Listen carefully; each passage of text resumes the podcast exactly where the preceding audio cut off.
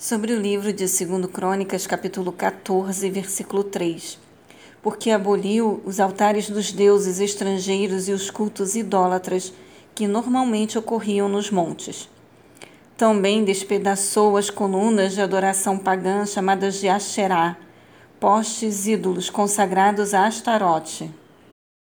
Análise. A idolatria é uma praga que se abriga na alma das pessoas que lhe dão acesso e as afasta da comunhão com Deus. Dificilmente é extinta mediante decreto ou lei. As determinações do rei não foram completamente obedecidas, tampouco duradouras.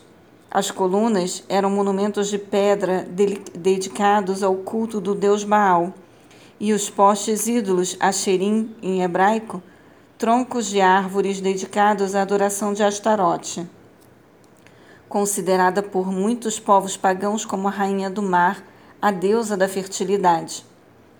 Costumava-se gravar nos troncos uma imagem de Astarote, que ficava como totem ao lado do altar de Baal, adorado pelos pagãos como o deus da terra e da fertilidade.